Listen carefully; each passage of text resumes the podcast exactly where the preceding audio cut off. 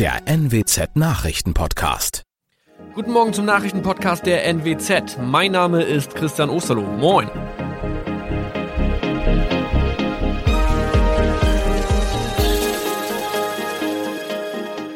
Und das sind unsere regionalen Nachrichten am Morgen.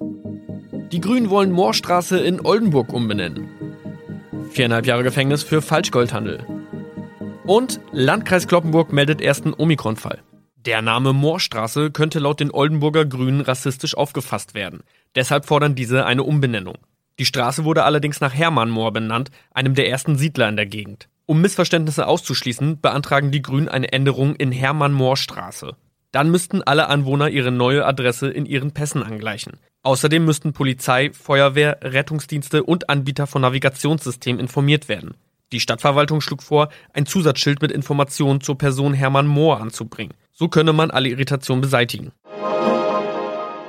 Tobias G. musste wegen dem Verkauf von Falschgold am Mittwoch vor das Landgericht Oldenburg. Nachdem der Schortenser bereits im Mai zu einer Freiheitsstrafe von mehr als drei Jahren in Jever verurteilt wurde, betrieb er seinen Handel auf eBay Kleinanzeigen weiter. Das wog bei der Verhandlung schwer auf. Der 27-Jährige schrieb in die Inseratsüberschrift das Wort plated, was so viel bedeutet wie überzogene und nur vergoldete Ware. Da im weiteren Anzeigentext aber die Rede von einem Reinheitsgrad war und die abgebildeten Goldbarren eine Seriennummer trugen, handelt es sich hierbei um eine Täuschung. Tobias G. wurde zu viereinhalb Jahren Haft verurteilt.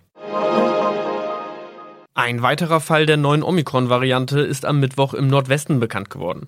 Der Kreis Kloppenburg bestätigt, dass eine Frau bei ihrer Rückreise aus Südafrika am Hamburger Flughafen positiv getestet wurde. Sie befindet sich weiterhin in Hamburg in Quarantäne. Da die Frau im Landkreis Kloppenburg lebt, sei auch das Gesundheitsamt Kloppenburg für diesen Fall zuständig. Zuvor gab es bereits bestätigte Omikron-Fälle in der Wesermarsch und im Kreis Leer. Das waren unsere Nachrichten aus der Region. Weitere aktuelle News aus dem Nordwesten finden Sie wie immer auf NWZ Online. Und Aktuelles aus Deutschland und der Welt hören Sie jetzt von unseren Kollegen aus Berlin. Vielen Dank und einen schönen guten Morgen. Ich bin Nicole Markwald und das sind heute unsere Themen aus Deutschland und der Welt. In Deutschland steht eine Verschärfung der Maßnahmen im Kampf gegen Corona an. Angela Merkel wird heute mit dem großen Zapfenstreich verabschiedet. Und wir blicken auf die Schießerei an einer Highschool im US-Bundesstaat Michigan. Wegen der angespannten Corona-Lage müssen sich die Bürger kurzfristig auf schärfere Maßnahmen einstellen. Bund und Länder haben die nächste Gesprächsrunde vorbereitet. Bei der Ministerpräsidentenkonferenz sollen heute entsprechende Beschlüsse gefasst werden.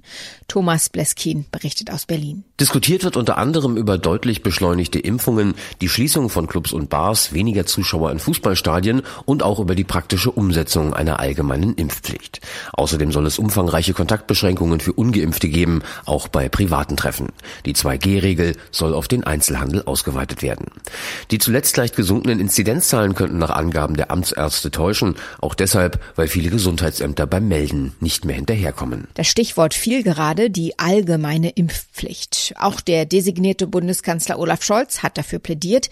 Wie sieht es in anderen Ländern damit aus? Wir schauen uns jetzt mal um. Zuerst berichtet Dorothea Finkbeiner aus Frankreich. Hier in Frankreich, wo 90 Prozent der Impfberechtigten auch geimpft sind, gibt es keine generelle Impfpflicht. Aber alle, die in Alten- oder Behindertenheimen arbeiten, in Krankenhäusern, egal ob in der Chirurgie oder als Putzhilfe, in Apotheken und bei der Feuerwehr, müssen seit zweieinhalb Monaten geimpft sein. Es gab kleinere Proteste dagegen, aber im Endeffekt waren es von den rund 2,7 Millionen betroffenen Beschäftigten nicht einmal 0,5 Prozent, die sich ganz oder auch nur zwischenzeitlich weigerten, sich impfen zu lassen. Thema Impfpflicht, wie damit in Österreich umgegangen wird, weiß Matthias Röder. In Österreich startet die Impfpflicht am 1. Februar nächsten Jahres. Zehntausende sind gegen diese Vorschrift bereits auf die Straße gegangen. Im Bundesland Vorarlberg drohen 150 Lehrer angesichts der Impfpflicht mit ihrer Kündigung. Ganz generell hat dieser Schritt zu einer weiteren Aufheizung der Debatte um die Corona-Maßnahmen geführt. Unbeirrt hält die Regierung aber an ihren Plänen fest.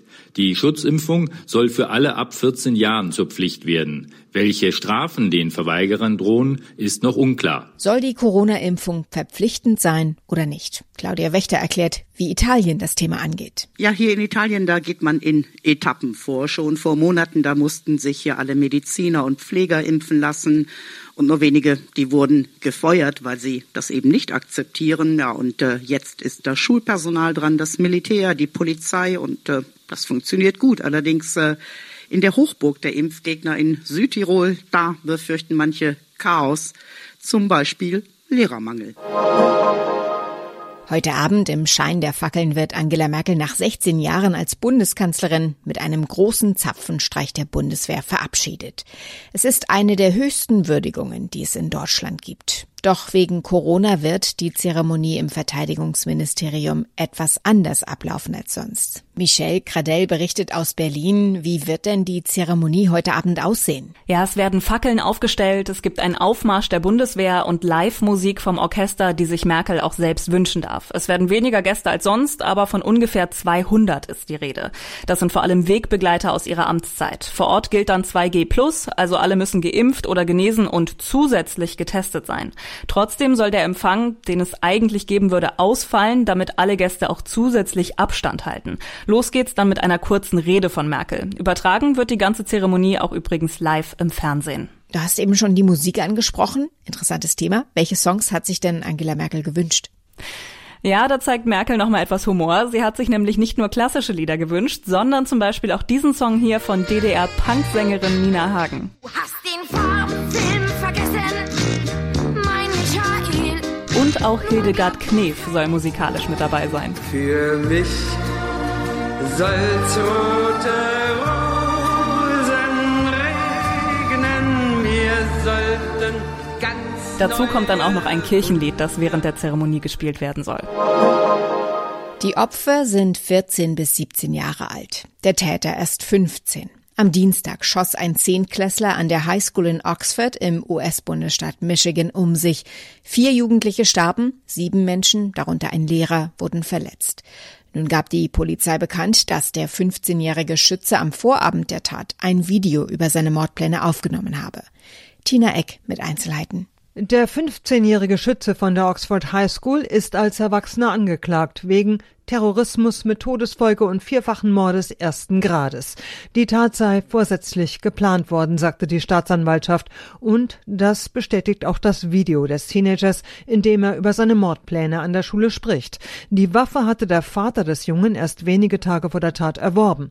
Dem Zehnklässler war es gelungen, sie mitsamt Munition in die Schule zu schmuggeln und mindestens 30 Salven zu schießen. In unserem Tipp des Tages geht es heute um Weihnachtsplätzchen. Und die klassischen Rezepte haben meistens diese Zutaten und nicht zu knapp. Butter, Zucker, Weißmehl und Ei. Und bei gesundheitsbewussten Menschen gehen hier alle Alarmglocken an. Aber es gibt keinen Grund zur Panik, denn die Klassiker lassen sich austauschen. Diana Kramer kennt sich damit aus. Hand aufs Herz, Diana, gesunde Plätzchen, wirklich, ähm, vielleicht dann doch lieber gar keine? Ich weiß, dass diese Einstellung weit verbreitet ist, genauso wie die, dass Grillen ohne Fleisch sinnlos ist und für viele einfach unvorstellbar. Aber es lohnt sich wirklich auch mal was zu wagen und Alternativen zu probieren. Ich bin wirklich sehr gerne traditionell und Omas Butterplätzchen und Vanilleköpfe finden sich auch in meiner Lieblingsrezeptesammlung. Ich bin aber trotzdem überrascht, wie gut einige Alternativen funktionieren und dem Weihnachtsgefühl überhaupt nichts anhaben. Okay, was sind denn die Alternativen? Also fangen wir mal beim Zucker an. Plätzchen, die brauchen natürlich Geschmack, aber ich persönlich finde ja zum Beispiel so eine leichte Süße viel besser als dieses Pappe süß. Und statt weißem Industriezucker nehme ich zum Beispiel sehr gern Honig, Kokosblütenzucker oder auch Ahornsirup. Die machen die Plätzchen auch süß und sie geben ihnen auch noch einen ziemlich besonderen, so etwas malzigen Geschmack und sie sind deutlich gesünder und auch bekömmlicher. Wer auf den klassischen Zucker nicht verzichten will, dann einfach mal die Menge aus dem Rezept verringern, also statt 100 zum Beispiel nur 70 Gramm verwenden. Die Plätzchen schmecken trotzdem versprochen. Und wie sieht's bei Mehl und Butter aus? Ja, auch da kann man einfach mal aus seiner Gewohnheit ausbrechen. Statt Weizenmehl einfach Vollkornmehl verwenden. Da stecken viel mehr Ballaststoffe, Vitamine und Mineralstoffe drin. Meine persönliche Empfehlung für Weihnachtsplätzchen ist Dinkelmehl. Am besten die Sorte 630, also eine ursprüngliche Getreidesorte, die man eins zu eins wie Weizenmehl verarbeiten kann. Wer aber sein weißes Mehl verbrauchen will, auch kein Problem, der kann einen Teil zum Beispiel durch gemahlene Mandeln oder auch Haferflocken ersetzen. Und noch zur Frage der Butter. Hier kann man, um Kalorien zu sparen, zum Beispiel einen Teil durch Quark ersetzen. Das macht den Teig übrigens auch schön fluffig. Hast du denn persönlich ein Lieblingsrezept? Also bei uns zu Hause sind Hafer- oder Mandelplätzchen der Renner und die machen sich eigentlich fast von allein. Dafür nehme ich zum Beispiel 200 Gramm Quark, 100 Gramm Butter, 100 Gramm Dinkelmehl, 50 Gramm gemahlene Mandeln oder eben Haferflocken, je nachdem, wie man so in Laune ist, einen halben Teelöffel Backpulver, eine Prise Salz und etwas Kokosblütenzucker. Das alles miteinander zu einem relativ glatten Teig verrühren. Wenn es dann schnell gehen soll, dann kann man sich auch das Ausstechen ersparen und mit einem Löffel Häufchen auf das Blech machen. Das Ganze dann für 20 Minuten bei 180 Grad Umluft in den Ofen und fertig. Wer will, kann natürlich noch dekorieren. Da geht auch mal ein bisschen Zucker, zum Beispiel brauner.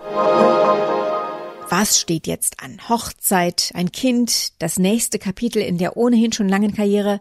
Nach dem Ende der langen Vormundschaft kann Britney Spears ihr Leben nun völlig neu anpacken. Die Sängerin feiert ihre neu gewonnene Freiheit. Heute wird sie 40 Jahre alt.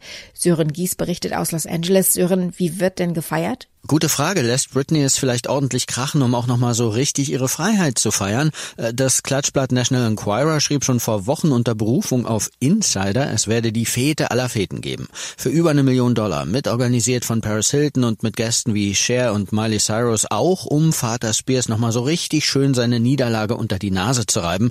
Ich glaube aber kaum, dass an diesem Gerücht irgendwas dran ist. Britneys Instagram-Nachrichten der letzten Zeit legen eher die Vermutung nahe, dass sie es sehr ruhig angehen lassen wird. Und was ist jetzt nochmal mit den Hochzeitsplänen? Da gibt's auch nichts Belastbares Neues wie etwa ein Datum, aber warum auch? Sie hatte ja erst Mitte September ihre Verlobung bekannt gegeben. Am Hochzeitskleid wird wohl schon geschneidert, angeblich von Donatella Versace, aber einen Termin gibt's eben bisher genauso wenig wie eine Bestätigung des Gerüchts, dass Britney nochmal Mutter werden will oder eine Antwort auf die Frage, ob sie an einen Comeback denkt. Im Moment will sie allem Anschein nach erstmal einfach nur Zeit für sich haben, um ihre seelischen Wunden heilen zu lassen, und die sollten wir ihr auch alle geben, finde ich. Soweit das Wichtigste an diesem Donnerstagmorgen. Ich heiße Nicole Markwald und wünsche einen guten Tag.